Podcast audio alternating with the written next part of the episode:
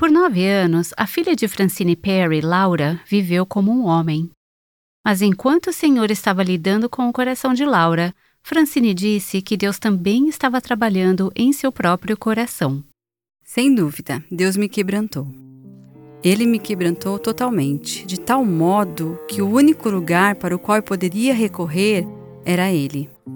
Depois de se entregar à sua vontade, ela agora permite que o Senhor a molde.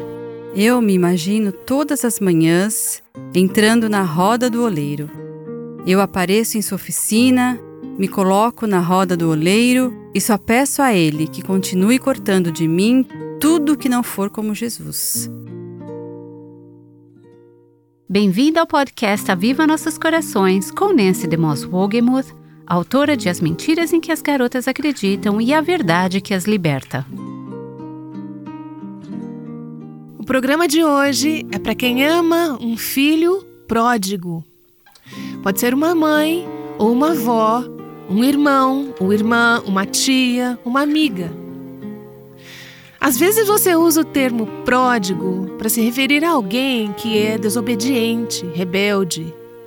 Eles abandonaram tudo o que sabem ser bom e verdadeiro.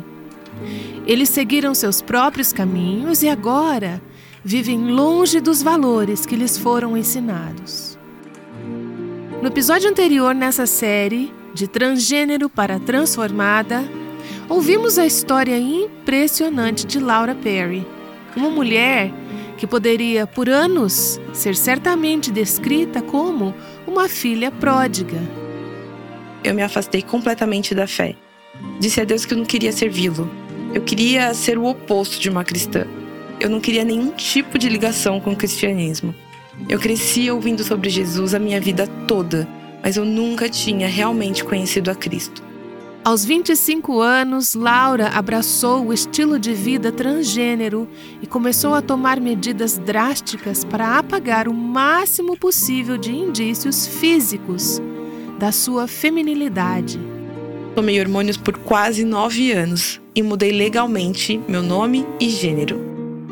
Em 2009, eu fui para São Francisco e fiz uma dupla mastectomia num procedimento ambulatorial. Então, pela graça de Deus, Laura reconheceu o vazio de tudo que vinha buscando. Pouco a pouco, Deus gradualmente a atraiu para si. Se você perdeu o episódio anterior do Aviva Nossos Corações nessa série, quero encorajá-la a voltar e encontrá-lo no nosso canal do YouTube, ou você pode ouvi-lo em avivanossoscorações.com. Bem, ao longo desses nove anos, o Senhor também trabalhou no coração de Francine Perry, mãe de Laura. Recentemente, conversamos com Francine. Nós também queríamos ouvir o lado dela da história. E Senhor, eu só quero orar como fizemos ontem, para que, como mães cujos corações estão partidos, ou outras que têm filhos pródigos a quem amam, ao ouvirem a história de Francine hoje, que seus corações sejam infundidos com uma nova dose de esperança, encorajamento, perspectiva e fé neste período de longa espera. Eu oro isso em nome de Jesus. Amém. Agora vamos para a conversa. Bem-vinda, Francine. Uma coisa que eu gostaria de saber é quando você soube que sua doce filha Laura estava lutando contra seu gênero. Foi na noite em que ela nos anunciou, no nosso quadragésimo aniversário de casamento, em 2008. Estávamos todos jantando juntos. Quando ela entrou no restaurante, vi que ela havia cortado o cabelo extremamente curto. Eu não disse nada naquele momento. Mas depois que Paul pediu licença para ir ao banheiro, olhei para ela. Eu disse: Laura, você está tentando se parecer com um homem? Lágrimas começaram a escorrer por seu rosto e ela disse: Sim, mãe, eu estou. E você não tinha ideia antes desse ponto de que ela estava lutando contra isso? Não, eu não sabia disso. Descobri mais tarde que ela estava tomando testosterona há mais de um ano, quando finalmente nos contou. Ela morava a cerca de uma hora de distância, então nós a víamos com uma certa frequência. Ela cortou um pouco o cabelo, mas não tanto quanto naquela noite. Então a gente não sabia nada da testosterona, nada. Como foi o resto daquela noite? Bem, imediatamente senti aquele elefante proverbial sentado em meu peito. Achei que fosse passar mal lá no restaurante mesmo. Não disse nada a ela, nem dissemos nada ao seu pai, porque estávamos em um local público. Depois que jantamos e tudo, quando fomos ao apartamento dela, eu disse: Você vai contar para seu pai, assim como me contou. Ela começou a chorar e disse: Não quero contar para o meu pai. E eu disse: Não iremos embora até que você conte. Então ela realmente teve que contar tudo ao seu pai naquela noite. Ele, na verdade, não teve muita reação. Eu não sei se ele estava atordoado, mas nenhum de nós a questionou realmente. Nós não ficamos com raiva dela naquela noite, de verdade. Nós dirigimos para casa, uma viagem de uma hora de volta para casa. Nenhuma palavra foi dita. Acho que nós dois estávamos atordoados. Muito disso não está em seu livro ou em seu testemunho, mas tivemos diferentes crises com a Laura, desde que ela tinha 16 anos. Então, na ocasião, ela já estava com 25 anos. E cada vez pensávamos que ela estava melhor, e pensávamos que ela estava melhorando.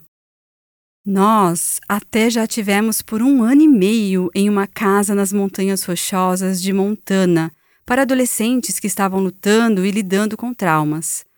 Ela teve um incidente quando tinha 16 anos que realmente a puxou para baixo. Mas pensávamos que ela estava em uma situação melhor. Então isso nos deixou atordoados. Pensamos que agora temos outro problema para administrar. Então a turbulência e a dificuldade na relação entre vocês já durava vários anos. Havia um padrão de longa data de Laura ter dificuldades de uma forma ou de outra. E você diz que isso começou quando ela tinha 16 anos ou foi antes disso? Sei que em seu depoimento ela fala sobre um relacionamento difícil comigo desde pequena. E veja, eu nunca vi nenhuma evidência disso em casa. Eu nunca vi isso. E ela nunca verbalizou isso. Sem que em seu livro e em seu testemunho ela conta sobre ter sido molestada por um menino da vizinhança quando tinha cerca de oito ou nove anos. E eu não sabia disso até ouvir em seu depoimento. Ela nunca veio até nós e nos disse isso. Mas, quando ela tinha 16 anos, ela foi vítima de um crime sexual. Era um menino em nossa pequena cidade que havia estuprado e molestado várias meninas. Mas seu pai era um detetive de polícia. Eu estava trabalhando no colégio no ensino médio. Uma das minhas amigas professoras me contou que sua filha chegou em casa e disse a ela que um dos meninos da escola estava dizendo a todos: Eu peguei outra menina certinha no fim de semana. E era Laura. Sim. Que horror. Ela descobriu na escola que outro professor me contou. E então, quando eu cheguei em casa naquela tarde, ela estava no chão da sala encolhida em posição fetal. Como você se sentiu quando percebeu que as coisas estavam indo mal para sua filha e que aquilo havia acontecido? Como você reagiu como mãe naquele momento? Sentindo-me culpada, eu realmente lutei com o sentimento de culpa. Você conhece aquelas perguntas: se eu tivesse sido uma mãe melhor, o que foi que eu fiz? O que eu poderia ter feito diferente? Esse tipo de coisa. Eu apenas questionei a Deus, naquele mesmo ponto, muitos anos atrás. Nossa família estava na igreja toda vez que a porta se abria. Eu sou a pianista da igreja. Cantamos no coral. Somos os conselheiros e responsáveis pelos jovens. Nós vamos em todas essas viagens missionárias de jovens. Por que isso está acontecendo com nossa família? Estamos fazendo o nosso melhor para servir a Deus. Então eu realmente estava lutando com isso. Eu estava me sentindo inadequada como mãe. Eu realmente passei por um momento assim. Assumi toda a culpa e acusei a mim mesma. Como Laura reagiu quando você tentou ajudá-la quando tentou falar sobre a vida dela? Qual foi a reação dela em relação a você? Aos 16 anos, nós a levamos a um lugar para aconselhamento e ela não se interessou. Então fomos ao tribunal para obter uma ordem judicial contra aquele rapaz. Ela estava muito zangada conosco, porque os colegas na escola diziam: Ê, Laura, vocês não precisam fazer isso, não precisa exagerar. Ela estava muito zangada conosco, mesmo no dia em que fomos ao tribunal. Ela disse: Estou com raiva de todos vocês por fazerem isso. Isso não é necessário. Então, não sei por que a reação dela foi assim, exceto que seus colegas na escola estavam a criticando por causa disso. Ela estava em uma das minhas aulas na escola e, sem que eu soubesse, ela me disse isso mais tarde. Ela estava bebendo na escola. Naquela época, eles podiam levar uma garrafa de água para a escola. A garrafa dela era opaca, não dava para ver o que havia dentro. Eu descobri depois que ela tinha levado uma bebida alcoólica na garrafa e que estava exibindo isso para todos. Foi uma situação muito difícil. Então, o que temos aqui é uma filha pródiga. Muitas mães, avós que estão nos ouvindo agora conhecem essa dor. Mas vamos ao seu coração. O que estava acontecendo em seu coração? Você disse culpa de mãe? Acho que toda mãe pode se identificar com isso. Mas quando um filho é pródigo que está tomando esteroides, qual é a sensação? Leve-nos a um dia ou um momento em que você esteve realmente carregando esse peso. Provavelmente, imediatamente depois que ela nos anunciou que era transgênero, porque nessa época ela tinha 25 anos, tivemos alguns bons momentos antes disso. Como eu disse, pensamos que a tínhamos recuperado, mas quando ela anunciou isso, nos primeiros dias fiquei tão atordoada, eu nem sabia o que era um transgênero. Estamos falando de 2008 e realmente não se falava muito sobre isso. Com certeza era um tabu naquela época. Então eu não soube como agir. Eu nem queria que ela fosse à igreja, porque não queria que as pessoas da igreja soubessem o que estava acontecendo. Você estava lutando contra a vergonha? Sim. Que outras palavras você usaria para descrever como se sentiu naquele momento? Eu me senti muito envergonhada, me senti culpada. A gente pensa no que as pessoas estão pensando. A gente fica tentando supor o que as pessoas estão pensando, como eu simplesmente não posso acreditar que vocês não conseguem controlar sua filha. Vocês já fizeram tanto por ela, mas ainda estão passando por problemas com ela. Será que Deus está castigando vocês? Então você meio que passa por alguns desses sentimentos. De lá para cá, aprendi como reagir corretamente às circunstâncias e provações que surgem em minha vida, mas eu não reagi nada bem no início. O que você gostaria de ter feito diferente? Ajude a mãe ou a avó que está ouvindo agora, aquelas que amanhã irão passar por uma experiência semelhante. O que você teria feito diferente? Vou contar o que fiz naquela noite. Voltei para casa e me prostrei diante do Senhor. Eu realmente cheguei a um ponto que chamo de rendição absoluta, porque muitas vezes eu tentava consertar tudo. Eu era uma consertadora. Se algo estava errado, eu tinha um plano. Aqui estão as etapas 1, 2 e 3. Vamos corrigir esse problema. Mas naquela noite, eu sabia que Deus havia permitido que algo entrasse em minha vida que eu não poderia consertar. Sabe, quando seus filhos adultos põem uma ideia na cabeça, não há nada que possamos fazer ou dizer. Então eu tive que aprender isso. Deus me mostrou claramente: Francine, você precisa melhorar seu relacionamento comigo. Então, entreguei a Laura imediatamente a ele. Deus, eu não consigo consertar isso. Preciso abrir mão do controle. E eu aprendi, como li em 2 Crônicas, não sabemos o que fazer. Então, nossos olhos estão no Senhor. Você diria que esse foi um momento decisivo para você? Absolutamente. Você diria que até então estava tentando controlar quem Laura era e o futuro dela? Você se sentia responsável? Absolutamente sim. Aquele momento em que ela se assumiu para você foi um momento em que você percebeu que não poderia consertar o que estava acontecendo. Sim. Quando tivemos aquele outro problema com a Laura, ela entrou no satanismo. Aos 16 ou 17 anos, ela começou a beber e a fazer todos os tipos de coisas que não fazíamos em nossa casa. Nunca houve álcool, nunca, nada. Então, quando tivemos esses problemas com ela, meu plano era: temos que encontrar um lugar para ela buscar ajuda. Foi quando encontramos esse lugar nas Montanhas Rochosas em Montana. Ela estava envolvida com um grupo satânico e eles ficavam ligando para nossa casa. Era quase insuportável. Estávamos perdendo nossa filha muito rápido. Você chegou ao ponto de desistir da Laura? Apenas por uns 5 ou 10 segundos. Quando foi isso? Foi na noite em que ela se assumiu transgênero.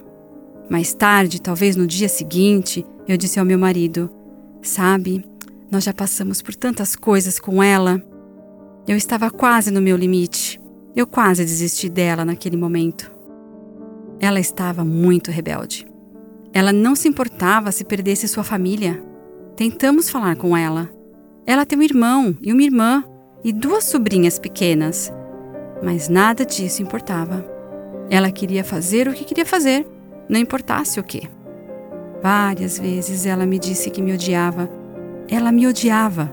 Ela disse na minha cara. Logo depois que a levamos para as Montanhas Rochosas, ela deveria ter sido dama de honra no casamento do irmão, mas eu não a deixei voltar para casa, porque sabia que ela iria se envolver de novo com tudo aquilo. Porque aquele grupo satânico já estava ligando para nossa casa novamente. Eles estavam com raiva de nós. Não dizíamos onde ela estava e eles queriam que ela voltasse para casa. Eu sabia que ela voltaria para eles embora ela me prometesse que não o faria.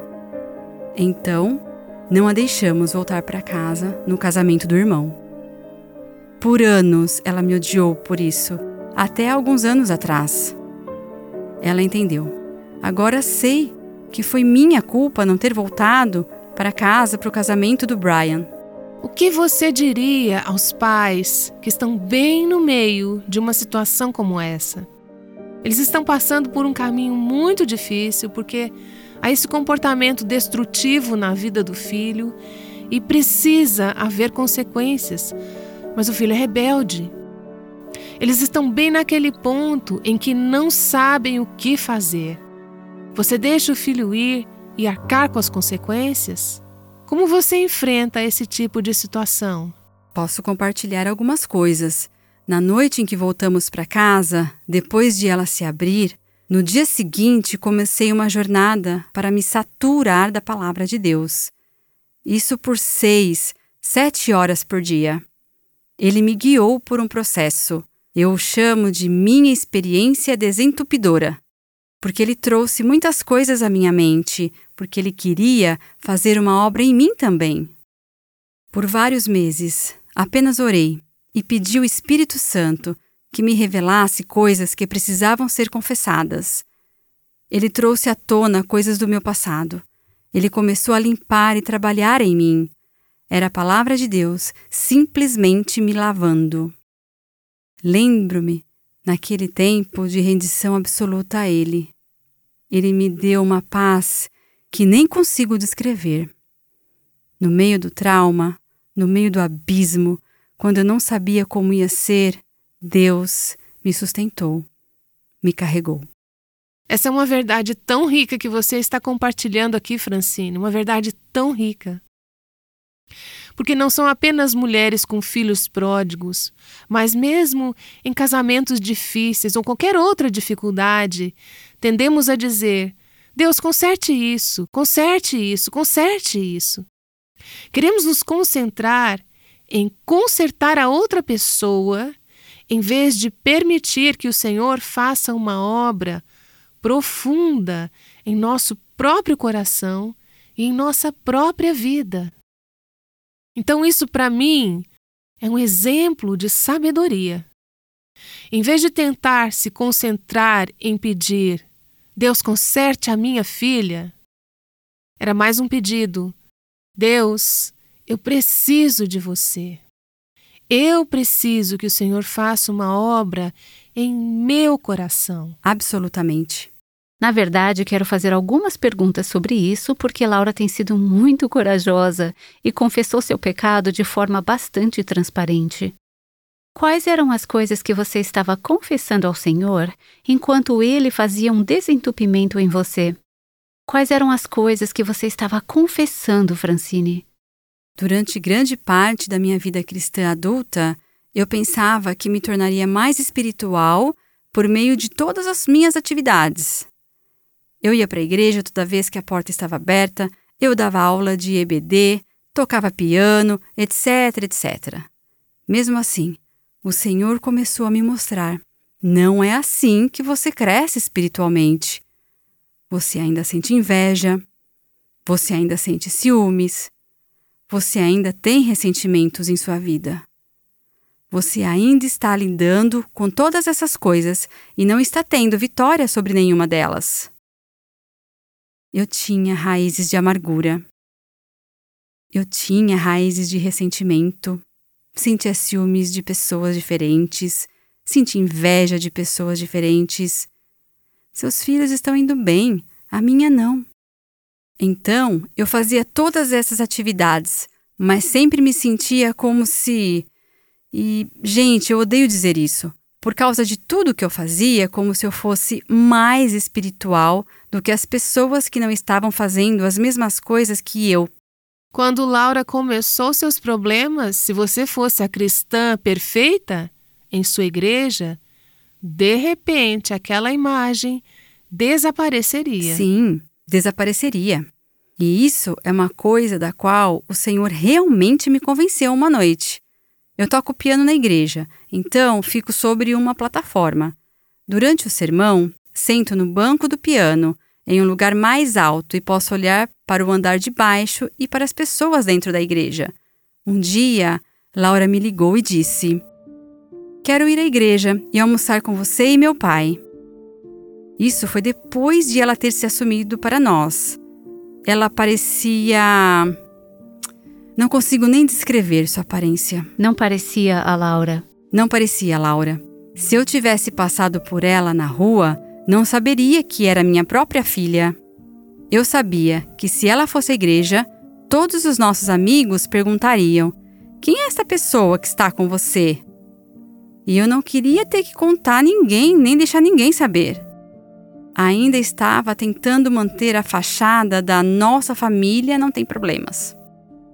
Então, eu estava sentada em minha cadeirinha, olhando para toda a igreja e pensando: ufa, acho que ela não veio.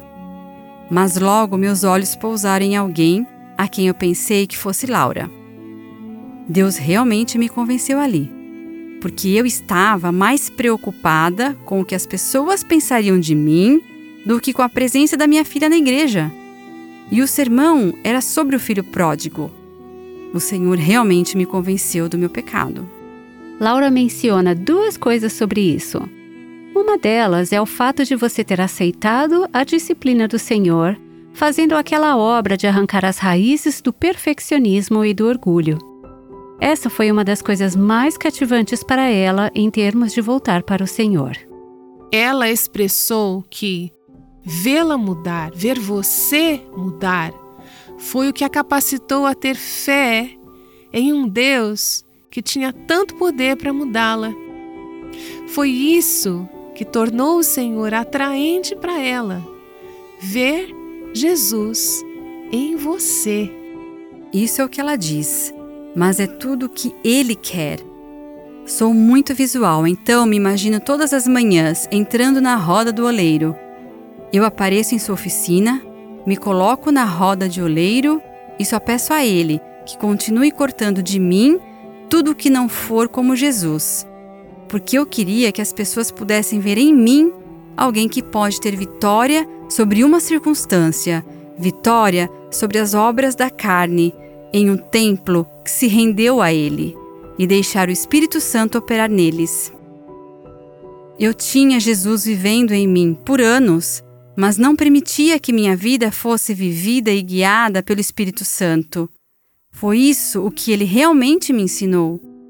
Francine, você teve um longo caminho a percorrer então. Quer dizer, esse foi apenas o começo da sua jornada. Naquela noite em que Laura apareceu.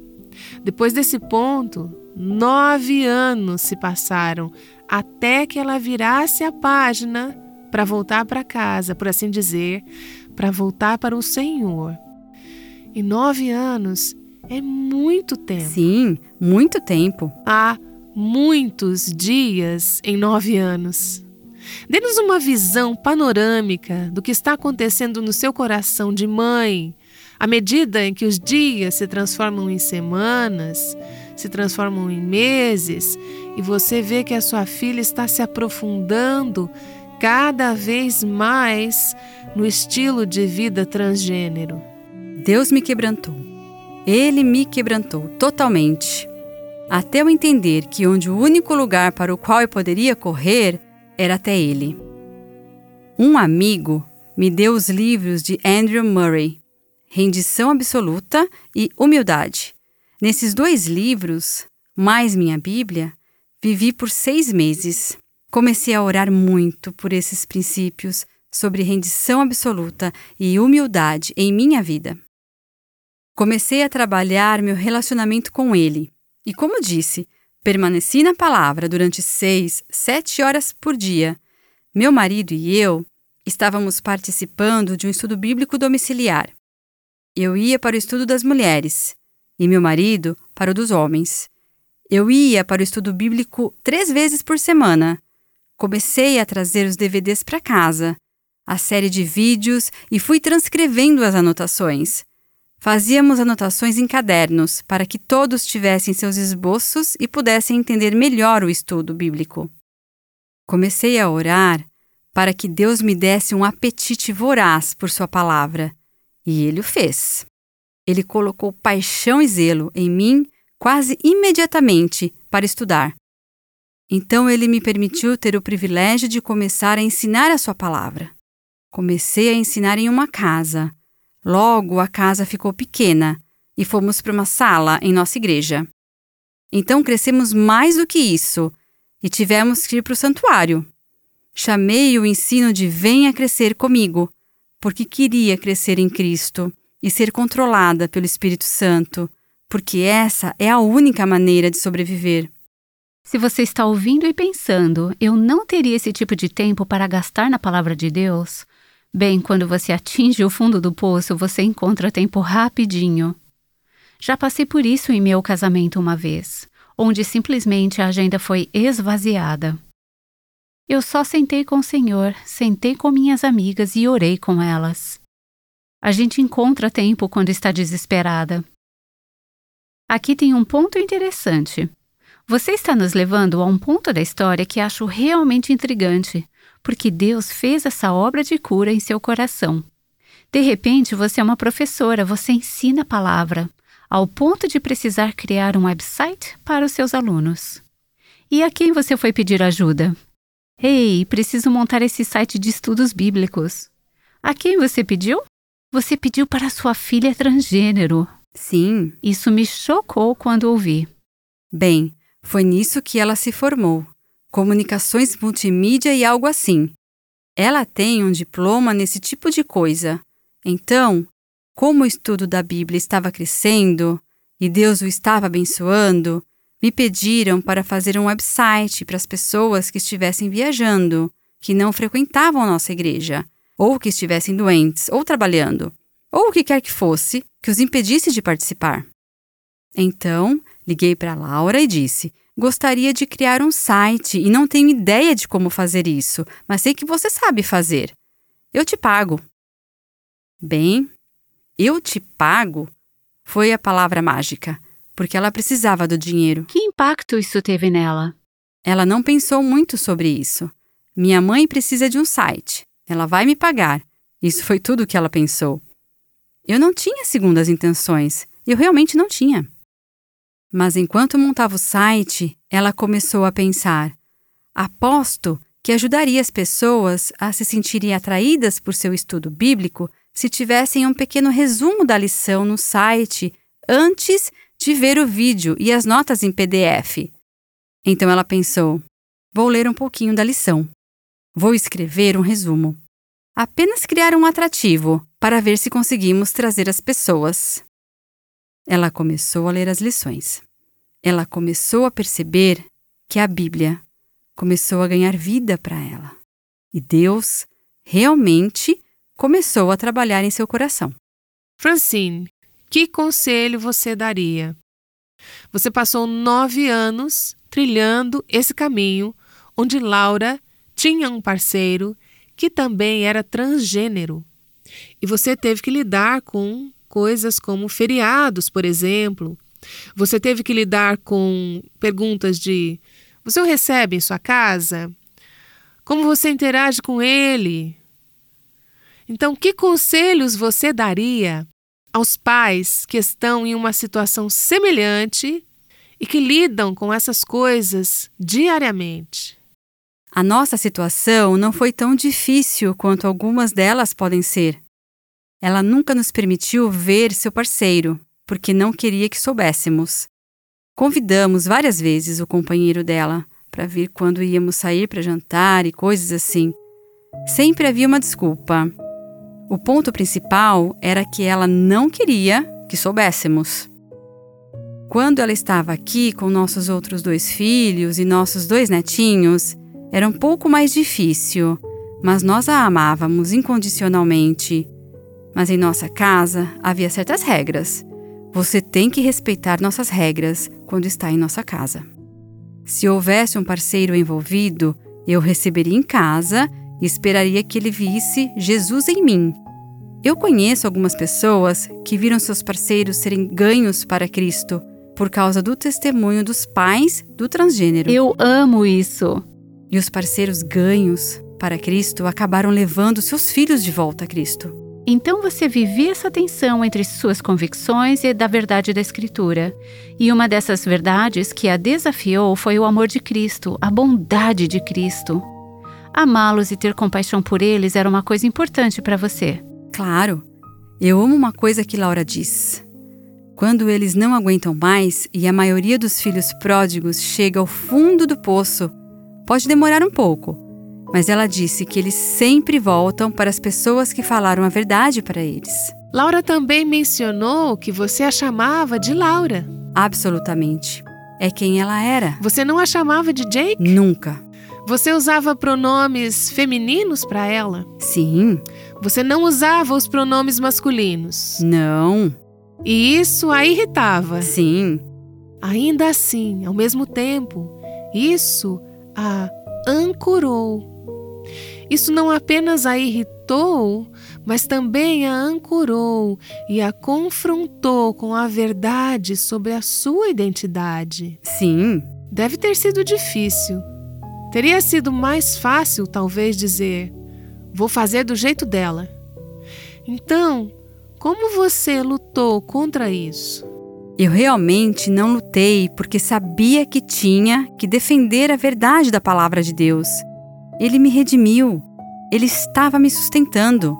Ele estava me dando uma paz que excede todo o entendimento. Não vou comprometer a verdade da palavra de Deus para satisfazer o pecado de alguém aqui. Eu não era chata em relação a isso.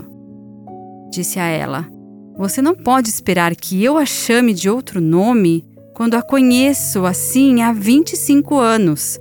Não posso mudar da noite para o dia.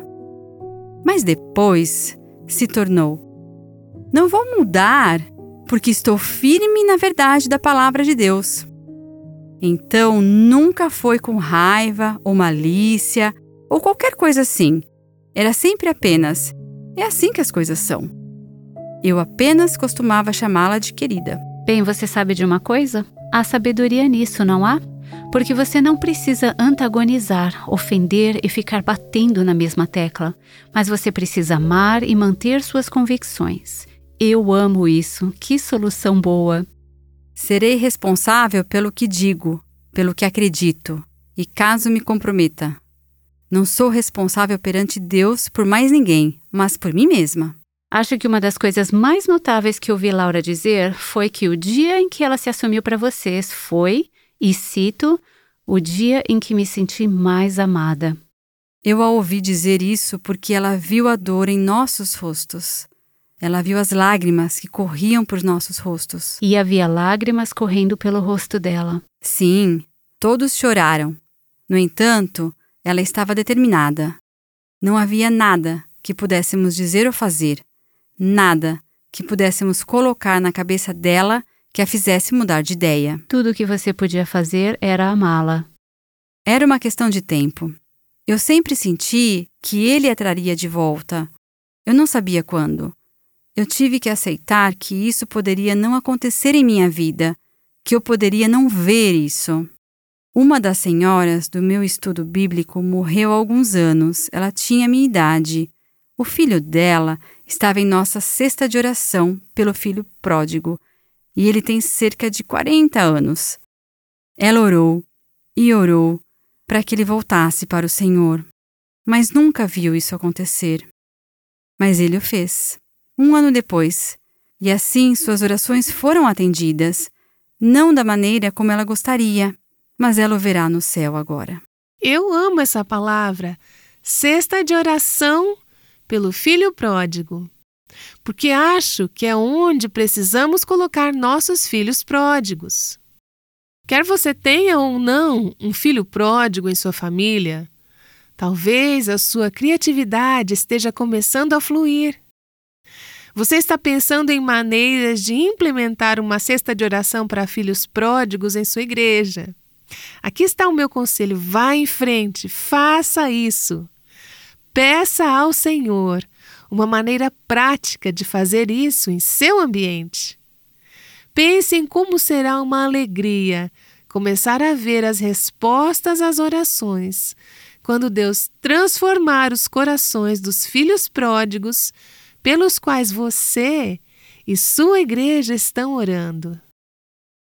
Que encorajamento é ouvir como o Senhor estava trabalhando no coração de Francine durante os anos de rebelião de Laura.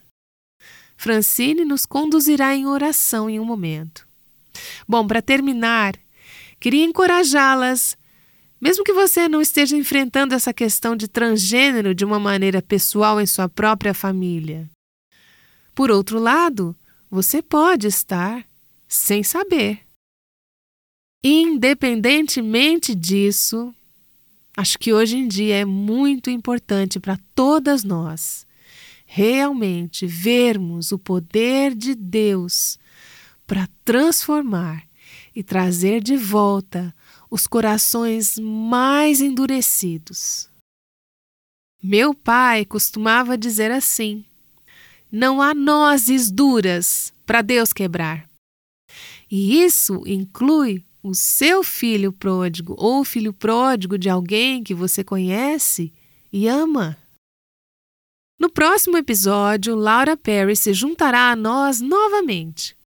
Ela nos ajudará a entender melhor o que se passava em sua mente ao abraçar uma identidade transgênero.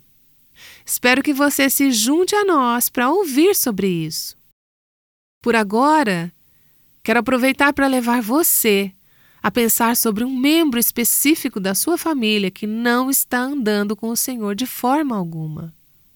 Andando em um país distante, vivendo como um filho pródigo. Você pode ter um filho, ou filha, ou neto, sobrinha, sobrinho, um amigo, talvez alguém em seu local de trabalho que seja um filho pródigo, e agora eles estão vivendo na escuridão e você tem derramado seu coração a Deus, talvez por anos, pedindo a Ele para resgatar aquele que você ama. Bem, agora mesmo vamos unir nossos corações e elevar esses filhos pródigos ao Senhor. Talvez apenas levante uma de suas mãos bem onde você está e imagine aquele filho pródigo, aquele filho, aquela filha, aquela pessoa, aquele jovem adulto, aquele adolescente. E imagine o nome deles em suas mãos ali. Eleve esse nome, eleve essa pessoa, esse filho pródigo ao Senhor, enquanto oramos juntas. Francine, vou pedir a você que segure a cesta de oração que representa os filhos pródigos por quais estamos orando neste momento. Jesus conhece cada um deles. Sim, isso é verdade. Pai, nós vimos ao Senhor. Senhor, como somos gratas pelo dom de Jesus Cristo. E Senhor, agradeço muito por restaurar Laura e restaurar muitos outros filhos pródigos eu oro pelas mães, pais, avós, tias e tios. Quem quer que seja sentado com o coração pesado porque tem um filho ou um ente querido em suas vidas que se afastou do Senhor e se afastou da fé que uma vez confessaram. Sabemos que muitos são como o filho pródigo e em algum momento acabarão no chiqueiro com os porcos. Nós apenas esperamos o dia em que o Senhor trabalhará em seus corações. O Senhor é o único que pode fazer esse trabalho neles. Senhor, eu oro para que todas essas mães e todos aqueles que são afetados apenas coloquem seus filhos pródigos em tuas mãos. Confessamos ao Senhor que não há nada que possamos fazer ou dizer, exceto trabalhar em nosso relacionamento com o Senhor, para que eles vejam Jesus em nós. E então, ele se torne tão atraente que eles o desejem mais do que tudo. Eu oro para que o Senhor conforte seus corações, dá-lhes a paz que só se encontra no Senhor, porque se não a tiverem, viverão com ansiedade. Eles vão viver com medo e depressão por causa desses filhos pródigos. Mas Deus, eu sei que não precisamos viver dessa maneira. Eu oro por cada um para que eles se voltem para o Senhor. Que eles tenham esse momento decisivo de dizer que posso ter a paz de Jesus Cristo e ter vitória nessa situação, mesmo estando em um abismo. O Senhor é o único que pode nos fazer superar isso. Eu oro para que o Senhor mostre isso especialmente para essas mães e que o Senhor simplesmente comece a curar seus corações e libertá-las da ansiedade que sentem. Eu oro para que elas encontrem seu descanso e sua vida abundante em Ti, Senhor. Que o Senhor alivie o fardo de seus filhos pródigos. Só sei que o Senhor moverá os corações. O Senhor fará o trabalho. Não sabemos o que fazer. Confessamos isso ao Senhor. Então nossos olhos estão no Senhor. Agradeço antecipadamente por todos os filhos pródigos que receberão orações dos cestos. Nós apenas os entregamos ao Senhor e os colocamos a seus pés. Em nome de Cristo. Amém. Amém. O Aviva Nossos Corações, com Nancy DeMoss Wogemuth, chama mulheres à liberdade, à plenitude e à abundância em Cristo.